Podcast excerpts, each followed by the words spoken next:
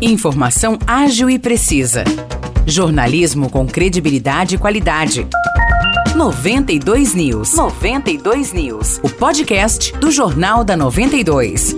Olá pessoal, tá começando mais um episódio do podcast 92 News. Eu sou Morris Projan e trago para vocês as principais notícias de hoje. O quarto suspeito de envolvimento no assassinato do advogado Luiz Otávio Martins Milan, de 34 anos, foi apreendido pela Polícia Militar ontem em São João da Boa Vista. Ele é um menor de 17 anos e estava no carro da vítima com os outros três suspeitos no último sábado, quando conseguiu fugir a pé. Segundo a PM, o menor foi localizado no bairro Santo Antônio. Ele fugiu para os fundos de um bar, mas foi encontrado descendo uma rua próxima ao estabelecimento. Ele tentou resistir à abordagem dos agentes, mas foi contido e algemado. Primeiro, o jovem foi levado para a UPA de São João da Boa Vista e depois até o plantão policial, onde permanece à disposição da justiça. E começa hoje em São João da Boa Vista a 11ª edição do maior festival de música instrumental do país, o Festival Assad. Serão mais de 30 horas de programação que vai até o próximo domingo. O evento é gratuito e trará apresentações de grupos grupos compostos majoritariamente por musicistas mulheres. Lembrando que nesse ano o Festival Assad conta com oficinas e masterclasses, e quem não conseguiu se inscrever a tempo pode ir até o CLAC de São João da Boa Vista, na Praça Coronel Joaquim Cândido, número 40,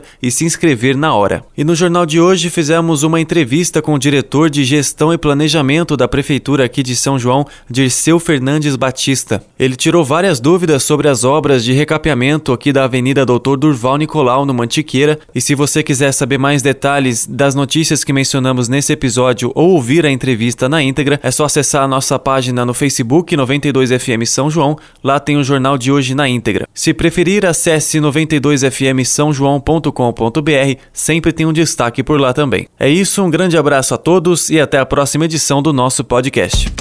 Para mais notícias de São João da Boa Vista e região, acesse 92fm São João.com.br ou siga 92fm São João nas redes sociais. 92